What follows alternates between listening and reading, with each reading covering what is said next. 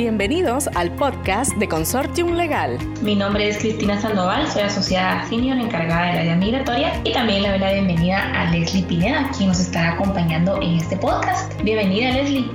Gracias, Cris. Muchas gracias por la invitación y mucho gusto a todos. Eh, mi nombre es Leslie Pineda, asociada del área migratoria, y hoy vamos a estar tocando un tema bastante importante eh, que se está dando actualmente con el tema migratorio. Excelente, sí. Eh, el tema a tratar es sobre inspecciones en materia migratoria. Pues importante primero dar hincapié de dónde surgen esas inspecciones, si existe una base legal, si en la actualidad es frecuente ese tipo de verificaciones, quiénes son las personas eh, que deben atender a esta inspección y en qué procesos normalmente pues son necesarias llevarlas a cabo. Entonces, aquí pues eh, te traslado la primera pregunta, Leslie. Estas inspecciones en materia migratoria eh, están fundamentadas en ley. ¿Nos puedes comentar un poquito acerca de, de esto? Sí, gracias Chris. De hecho, sí es un tema que sí está regulado en ley, lo encontramos en el Código de Migración.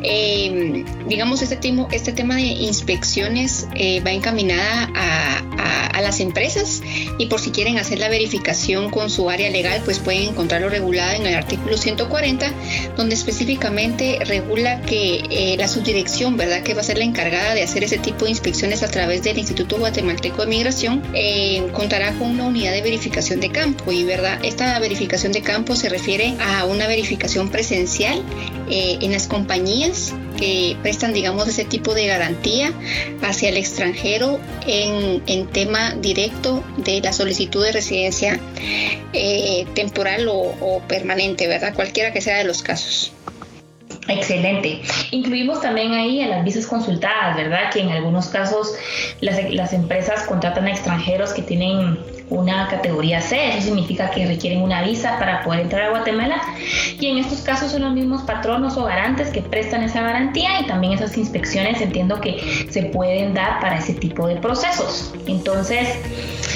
eh, ¿Cómo se sabe realmente cuándo empiezan esas inspecciones, Leslie? ¿Son obligatorias en todos los procesos? ¿Es común que las estén realizando? ¿Qué nos pudieras comentar al respecto? Sí, buena pregunta. De hecho, estas inspecciones, si bien es cierto, están reguladas, no es una práctica que migración haya tenido actualmente o, en el pasado, ¿verdad? De hecho, es una práctica que se dio a conocer recientemente y pues por nuestro lado, ¿verdad? Eh, directamente ya en oficina, pues logramos hacer la verificación. Eh, en migración y en efecto pues sí es una verificación que se está dando actualmente. ¿Cómo surge? Pues surge a través de, un caso real eh, comentado a través de un cliente nuestro, ¿verdad? Que nos hizo la observación y pues a través de esta como alerta, eh, si la queremos ver así como alerta, pero realmente al final no llega a ser alerta, sino más bien es, es, una, es una práctica bastante buena y positiva tanto para las empresas como para, para migración, el hecho de que se estén involucrando en este tipo de, conocimiento y de saber cómo, eh, de saber cómo va el proceso del extranjero, ¿verdad? Tanto migración como, como la empresa.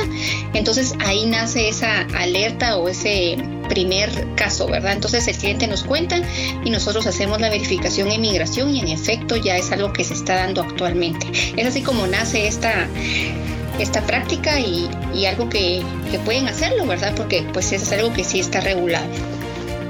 Excelente. Y justo con esta experiencia que, tuvimos recientemente, Leslie, pudimos percatarnos que estas inspecciones pueden darse de forma imprevista, ¿verdad? No es que migración llame a las entidades avisando o notificando que van a llegar a hacer una verificación de oficio a las compañías. Entonces hay que estar pues muy precavidos en cuanto a que en cualquier momento puede llegar un inspector y si vemos un poco más allá de la regulación legal, el objetivo o el fin primario de estas inspecciones también surge porque hace algunos tiempos se estaba viendo de manera muy frecuente que muchas compañías únicamente solo funcionaban como empresas de papel, que se le, se le denomina coloquialmente, con la finalidad de poder obtener fácilmente residencias para extranjeros que no necesariamente venían a trabajar a Guatemala. Entonces, derivado de esa inmigración irregular, es que migración fortalece esa verificación que ya no solo se basa en el tema documental con el expediente o llamando por teléfono a las compañías, sino que ahora se ven las necesidades de ir a las empresas, conocer realmente el giro empresarial, la necesidad de contratar extranjeros. Y pues por supuesto que eso fortalece la seguridad migratoria del país y pues es importante que como asesores nosotros les recomendemos a ustedes tomar estas consideraciones y, y que si eventualmente reciben una verificación de este tipo pues lo puedan atender y se dé pues toda la información del proceso migratorio que, que pues estas personas eventualmente lleguen a solicitar. Entonces, entiendo que pues eh, comentabas tú de, de, un caso real que tuvimos de, una verificación de campo. ¿Puedes comentarnos qué, qué, fue lo que surgió en, esa diligencia, solo para que eventualmente los oyentes puedan eh, estar preparados sobre qué información les van a consultar, qué documentación necesitan poner a la vista, etcétera? Sí, Cris, gracias. De hecho, eh, bueno, antes de, contestar la pregunta, es bueno que sepan, eh, digamos, eh, las empresas o bien el área de recursos humanos eh, de que no se vayan a preocupar o se vayan a alertar por ese tipo de visitas, ¿verdad? El primer caso, pues la persona que atendió la visita era una persona de, recursos humanos y en efecto el, inspector de migración se va a abocar con alguien de recursos humanos. De hecho, esta visita no, no la puede atender cualquier persona, no la puede atender, digamos, alguien ajeno al proceso o ajeno a que no sepa cómo es el proceso de reclutamiento de, personal, ¿verdad? Entonces, em, es así como, como tiene que llevarse a cabo esta, esta, esta visita y, importante que, la persona que lo vaya a atender pueda dar únicamente información aunada a tema migratorio. El inspector no puede eh, extra limitarse o extra solicitar información, ¿verdad? Para, para poder saber cuál es el tema eh, eh, o información del extranjero o bien el giro comercial de la empresa. Entonces, em, pues la persona de recursos humanos que vaya a atender al inspector tiene que, más, más, que, más allá de, poner a la vista cierta documentación, sí tener a la mano eh, todo el perfil del extranjero, ¿verdad?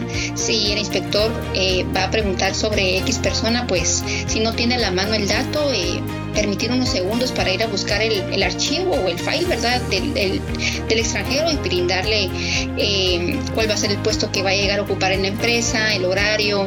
Eh, es muy probable que pregunte el salario, está en toda la libertad del inspector de hacerlo, porque si recordamos, dentro de la solicitud de, residencia, el expediente lleva una carta oferta eh, y pues ahí se brindan todos los datos del extranjero a contratar. Entonces, es una información que es muy probable que el inspector vaya a solicitar y por supuesto eh, el objeto de la compañía, ¿verdad? ¿A qué se dedica la empresa? ¿Cuántos, eh, cuántos eh, colaboradores tiene, entonces tanto extranjeros como nacionales, ¿verdad? Porque es una práctica pues que se da en todas las empresas aquí en Guatemala, no, no solamente laboran eh, personas chapinas, ¿verdad? Sino también tenemos extranjeros que vienen a colaborarnos en, ese, en esos servicios, entonces eh, es información que tiene que estar a la mano y, esta persona que vaya a atender el inspector tenerla muy al pendiente y muy fresca para, para poder atender esta solicitud. Sí, totalmente. Eso que mencionas es muy importante, que la persona que eventualmente vaya a visitar o más bien vaya a recibir esa inspección sepa de todo el proceso de reclutamiento y tenga pues en conocimiento la contratación de determinados extranjeros. En algunos casos pues sabemos que hay contrataciones que son confidenciales, ¿verdad? Entonces no cualquier persona de la compañía maneja esa información y por eso es de que surge una recomendación aquí muy importante que es que se establezcan en las compañías Primero que migración ahora está haciendo visitas e inspecciones y que si fuera el caso de una visita o inspección, bueno, no alarmarse, sino que notificar a la persona adecuada que pueda atender esa visita, ¿verdad? Eh, les hecho una pregunta que también surge constantemente de clientes. ¿Qué pasa, por ejemplo, si llega el inspector y por alguna razón no eh, pueden atender la visita?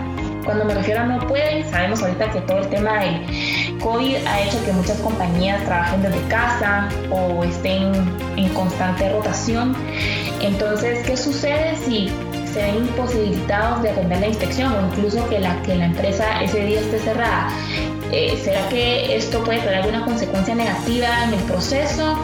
Eh, ¿Cuáles serían tus comentarios? Sí, eh, de hecho, bueno, en el caso de que no haya alguien que pueda atender la visita, importante que, digamos, las personas que estén escuchando este podcast puedan trasladar la información a esas personas que, por supuesto, apoyan en el tema de, recepción, ¿verdad? Siempre hay alguien encargado, un guardia, eh, la persona que esté eh, encargada de visita o en garita, para que estén enterados que eventualmente pueden recibir ese tipo de visitas. ¿Y por qué es importante? Porque ellos van a ser el primer, eh, la primer, el primer contacto para poder trasladar la información al encargado de recursos humanos de forma inmediata. ¿Y por qué digo de forma inmediata? Porque si no es atendido el inspector, no quiere decir que el proceso se vaya a entorpecer de una forma eh, absoluta, ¿verdad? Más bien lo que sucede es que como no fue atendido, es muy probable que migración requiera eh, información más bien ratificación de datos a través del representante legal o bien a través de una persona de recursos humanos para que el proceso de solicitud de residencia sea aprobada de una forma más inmediata.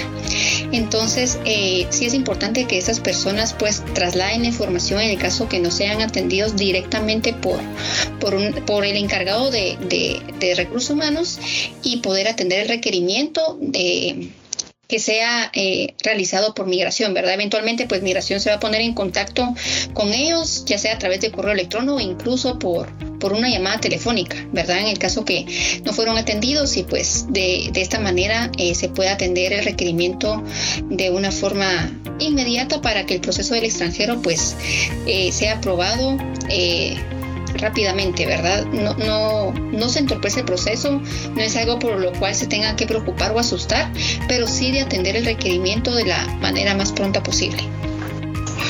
Sí, ahora eso, seguramente inmigración puede tomar varios caminos y uno de ellos es volver a hacer otra visita o más bien hacer un requerimiento de información adicional, ¿verdad? Que es un, un previo de trámite, como se le conoce en la práctica, en donde eventualmente citen presencialmente al representante legal a las oficinas de migración para ratificar esos datos que tú mencionas, ¿verdad? Si bien es cierto esto pues no afecta de fondo el proceso, sí impacta en los tiempos de aprobación de la residencia, ¿verdad? Porque, por supuesto, si quedó alguna duda con respecto a la documentación que se presentó o simplemente ese expediente aleatoriamente fue elegido para tener una inspección de oficio, entonces lo adecuado es tratar de activar el caso, ¿verdad? presentarse a migración a través de sus asesores legales o los gestores que estén a cargo del proceso y pues de forma voluntaria ir a, informar que estamos abiertos a ratificar cualquier información o más bien a fijar un día y hora para llevar a cabo nuevamente la inspección. Entonces, precisamente por eso estamos tratando de trasladarles esta información a ustedes por este medio para que eventualmente activen eh, cualquier información eh, dentro de sus compañías en cuanto a que si tienen procesos activos de residencias temporales o de visas ante inmigración, sepan que una inspección puede llegar y de ser el caso, pues no se preocupen, pero asignen a la persona adecuada para atender esa visita y dos, tratémosla de llevarla a cabo de forma eficiente porque eso va a permitir que el proceso termine de una mejor manera. Verá, justo en este caso que comentábamos, se llevó a cabo la inspección, se fue, fue llevada a cabo de forma muy exitosa y a los cinco días hábiles la residencia ya estaba aprobada. Entonces, básicamente, esa es como una de nuestras recomendaciones y objetivos de este podcast.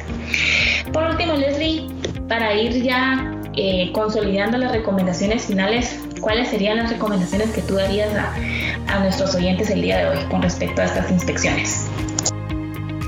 Sí, Gris, con mucho gusto. Creo que hemos sido bastante puntuales en los puntos y en resumidas cuentas, una de las buenas recomendaciones que podemos dar ahora para este podcast es, primero, eh, en el designar a la persona, designar a alguien de recursos humanos en el caso que lleguen a, ser visitados por, por, un inspector de migración.